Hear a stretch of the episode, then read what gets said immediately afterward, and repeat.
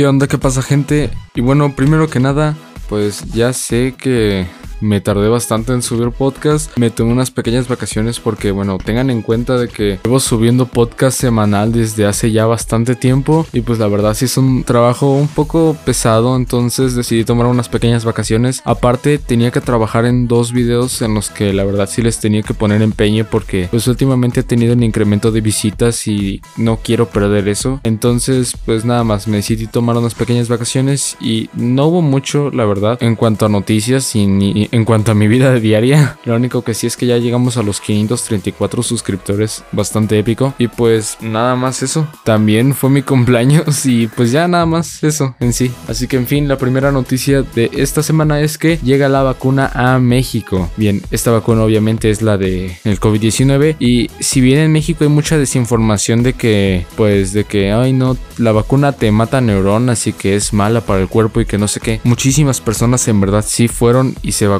en fin, para concluir esta noticia, en otro podcast yo les platiqué que mi abuela era antivacunas y no se quería vacunar. Pues buenas noticias, señores. Al día de hoy que estoy grabando esto, que es un jueves, mi abuela se vacunó el día de ayer. Estoy bastante feliz por eso, la verdad. Y bueno, en otras noticias, protestas del 8 de marzo destrozan la Ciudad de México. Aquí, antes de que empiecen a funarme eh, porque soy un machista opresor y no sé, escuchen toda la noticia porque chequen. El 8 de marzo, pues es un día, el Día de la Mujer. Y el Día de la Mujer se conmemora porque en una fábrica murieron incendiadas varias mujeres y pues la ONU reconoció este suceso y lo nombró el Día de la Mujer. Para reconocer a todas las mujeres que sufren acá pues violencia y son víctimas de actos machistas entre otras cosas. Y pues como en México no tenemos un sistema de justicia bastante bueno que digamos. Han ocurrido bastantes feminicidios. Pero digo, ¿qué puedes esperar de un país tercermundista y latinoamericano?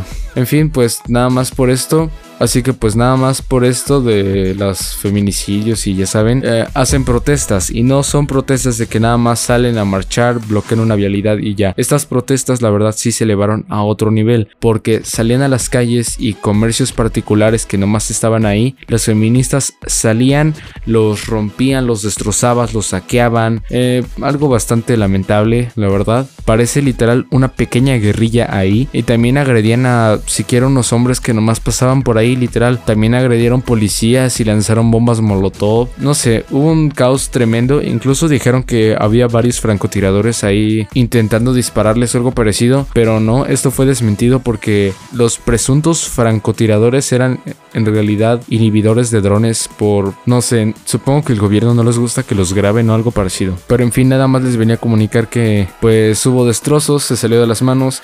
Y mira, en mi opinión el feminismo está bien y todo, pero cuando ya empiezan a destruir los monumentos y eso pues ahí ya empieza a estar mal. Pero en fin, esa es mi humilde opinión. Después piden cancelar a Speedy González y a Pepe Le Pew. Contexto, pues Speedy González y Pepe Le Pew son dos eh, personajes muy icónicos de la franquicia de los Looney Tunes de Warner Bros. Y pues si no los conoces, lo más seguro es que no hayas tenido una buena infancia. Pues pregúntalo a tus padres, seguramente ellos definitivamente sí los conocen. Yo bueno, sí los conocí en mi infancia porque veía bastante los Looney Tunes en el canal 5. Y sí recuerdo estos personajes, que Speedy González es un ratón que trata de aparentar que es mexicano, bueno, bueno, si es mexicano. Y Pepe Le Pew es un típico francés enamorado, ¿no? Esa hace la referencia. Pero no solo a estos personajes los quieren cancelar, sino que también quieren cancelar al Grinch, al Orax, al gato ensombrerado, que según por ser racistas. Y mira, la verdad, mira, por ejemplo, te voy a decir algo. Las personas que están pidiendo cancelar, por ejemplo, a Speedy González,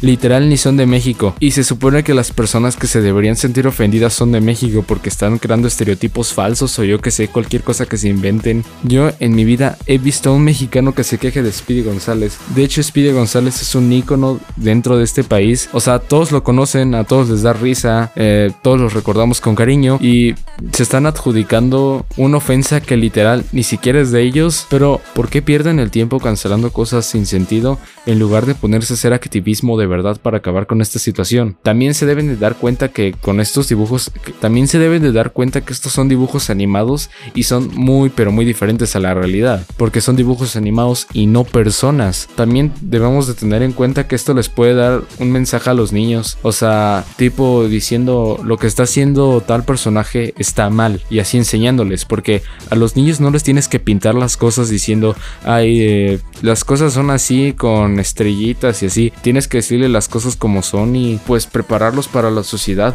Pero en fin, esto es obra de la generación de cristal y una víctima más de el 2020 y de 2021.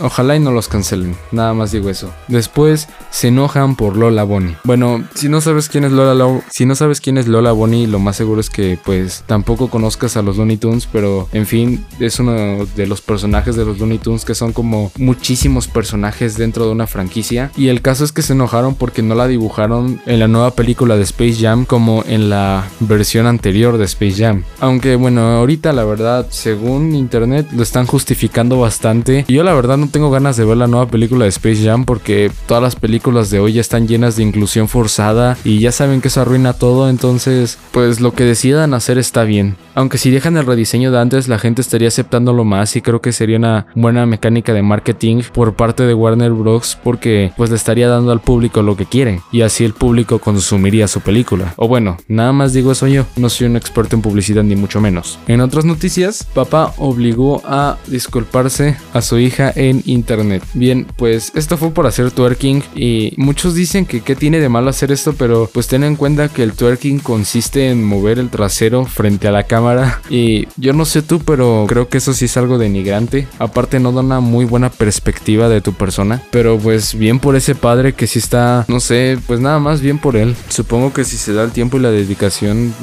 está haciendo las cosas bien. O bueno, yo qué sé, apenas soy un niño. ¿Y de qué te sirve estar vivo si estás bien pinche pendejo? También metieron al Rix a la cárcel. Y ya saben quién es este personaje, el Rix, amigo de Luisito Comunica. Muchos lo conocen por ello. Y pues, el Rix ya no es porque, no es por nada, pero Rix ya ha tenido muy mal historial dentro de esto. Porque, chequen, el Rix empezó siendo un sujeto normal y común, pero después se volvió bastante conspiranoico.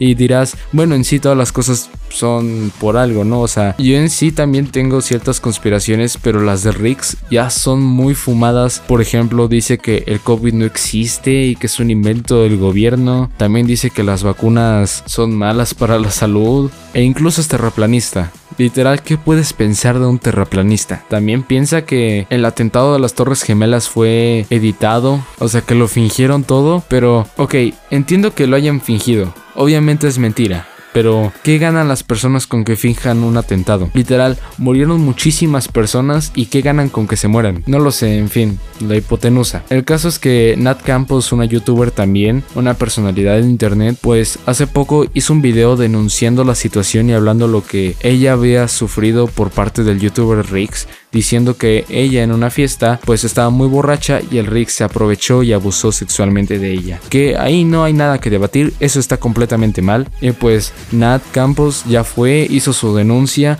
y todos los hechos apuntan a que efectivamente el Rix es culpable. Entonces pues como el Rix es de México, aquí tenemos una cosa que se llama prisión preventiva, que se usa cuando son crímenes así muy muy cañones como una violación o cuando ya está prácticamente comprobado que el acusado es culpable. Entonces los meten a la cárcel preventivamente, ¿no? Si ya son culpables, lo más seguro es que eh, pues tomen un avión y se vayan del país o se vayan de estado o se escondan. Así que pues los meten a la cárcel previniendo cualquier situación. Y el Rix ya está en la cárcel. Yo me siento feliz por ello porque, bueno, es terraplanista y pues también un abusador, así que bien ahí. Así que para casi finalizar y que dejen de escuchar esta terrible voz que los atormenta semanalmente, político japonés se disfraza del Joker. Mira, no sé muy bien de sus campañas políticas, pero con que no termine como México está muy pero muy bien. Muchos lo están criticando diciendo con que no es que necesita seriedad ante la política y así, pero pues si es una buena campaña publicitaria y funciona, no hay ningún problema, el punto es que haga su trabajo bien. Aparte, yo creo que el disfrazarse de Joker es más como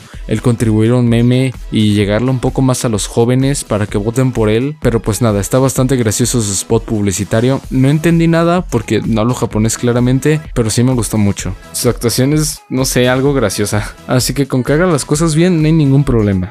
Pero bueno, para finalizar, murió Cepillín. Así es, se nos fue un grande.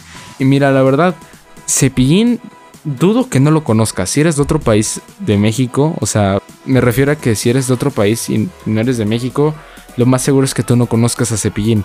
Pero si eres de México, estoy un 90% seguro de que sí lo conoces. Porque si tú no lo conoces, tus papás, estoy segurísimo que sí lo conocen. Porque crecieron escuchando sus canciones. Porque Cepillín es un payaso que hace canciones infantiles. Y también tus abuelos. O sea, literal, Cepillín hace poco de su muerte. Literal, muchísimo. Literal, pocos días antes de su muerte. Él sacó un video diciendo que muchísimas gracias por todo. Muchísimas gracias por darles de comer estos 50 años de carrera. Porque así es, tenía 50 años haciendo su trabajo de ese payaso. Y literal, tus abuelitos crecieron escuchando Cepillín, tus papás crecieron escuchando Cepillín. E incluso yo recuerdo que cuando era mi cumpleaños de niño ponía las mañanitas que cantaba Cepillín. La verdad, él dejó un vacío en nuestros corazones, pero sufrió malos tratos por parte de su disquera, la verdad, porque, por ejemplo, su canción de la feria de Cepillín, o sea, aunque tenga, tiene como 33 millones de reproducciones y de esas 33 millones de reproducciones, o sea, sí se saca una muy buena lana. Y Cepillín no se sacó nada, o sea, todo se lo llevó la disquera. Y como él ya estaba enfermo antes de que pues muriera, su familia así estaba moviéndose muy cañón para buscar dinero. Pero igual ya iba a sufrir mucho incluso si se salvaba de la cirugía en la que estaba porque tenía cáncer de columna. Y checa, si de por sí a ti cuando